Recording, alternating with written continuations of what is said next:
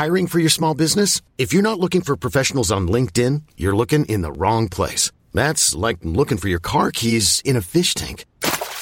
LinkedIn helps you hire professionals you can't find anywhere else, even those who aren't actively searching for a new job but might be open to the perfect role. In a given month, over 70% of LinkedIn users don't even visit other leading job sites. So start looking in the right place. With LinkedIn, you can hire professionals like a professional. Post your free job on linkedin.com slash achieve today.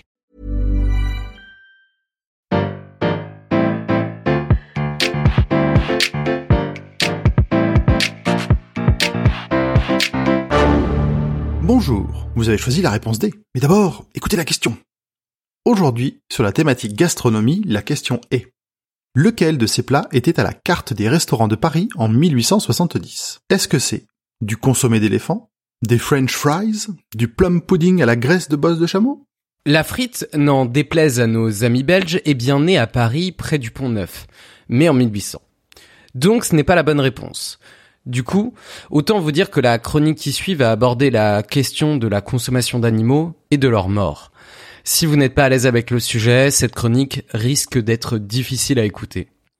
Parce que oui, on a bien mangé du consommé d'éléphant et du pudding au chameau pour le réveillon et le jour de Noël 1870, notamment dans le restaurant voisin. C'est pas le, c'est le nom du restaurant voisin, c'est pas celui qui est à côté. Bref, je pense que vous aviez compris. Bon, euh, pourquoi donc cette passion soudaine pour les viandes exotiques en plein 19e siècle? Eh bien, étonnamment pas par plaisir.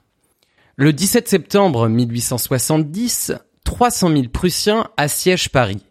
Les Parisiens avaient pris les devants en faisant entrer dans la ville 150 000 moutons et 2000 porcs, et en transformant l'Opéra Garnier en garde-manger géant avec des œufs et des conserves. Seulement, le plan ne se déroule pas sans accroc, parce que figurez-vous que les animaux, bah, ça mange. Ça mange beaucoup. Les autorités parisiennes n'ayant pas prévu le fourrage pour les troupeaux, il a fallu les abattre très rapidement. Donc, retour à la case famine pour les Parisiens enfermés dans leurs remparts. Les prix des aliments explosent, jusqu'à quadrupler. Du coup, dans les cuisines, c'est la fin du beurre et des haricots. On fait des gâteaux avec du lard, du saindoux, de la graisse de cheval ou encore du suie, de la graisse de bœuf ou de mouton fondu. La situation alimentaire n'est pas simple en 1870.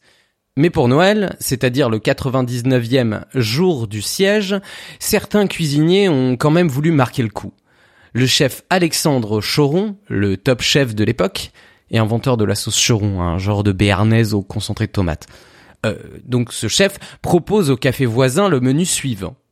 En entrée, tête d'âne farcie et consommé d'éléphant. En plat, chamois rôti, civet de kangourou, côte d'ours rôti, cuisseau de loup, chat flanqué de rat, terrine d'antilope aux truffes. Et en dessert, un gâteau de riz aux confitures. Choron est aussi connu pour faire le meilleur pâté de de Paris aromatisé aux pistaches, pour ceux à qui il reste un peu de place.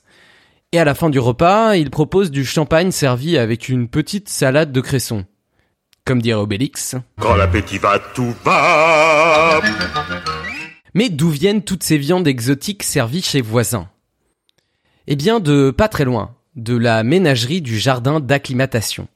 Presque tous les animaux ont été sacrifiés, sauf les singes, parce que trop proches des humains. Il y a aussi les lions, et les tigres parce que trop dangereux, et les hippopotames parce que trop chers. Pas de bol pour les éléphants, Castor et Pollux, eux, sont passés à la casserole. Ils sont tués fin novembre 1870 et vendus à monsieur Debose de la boulangerie anglaise pour 27 000 francs. Les frères Goncourt, rédacteurs d'un genre de Voici du 19e, racontent leur visite à la boucherie. Je vois toutes sortes de dépouilles bizarres. Il y a au mur la trompe écorchée du jeune Pollux, la maître bouchée, pérore au milieu d'un cercle de femmes.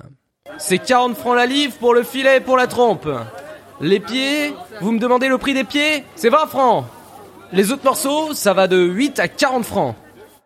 Si on fait la conversion, ça nous met les 500 grammes de trompe à 130 euros.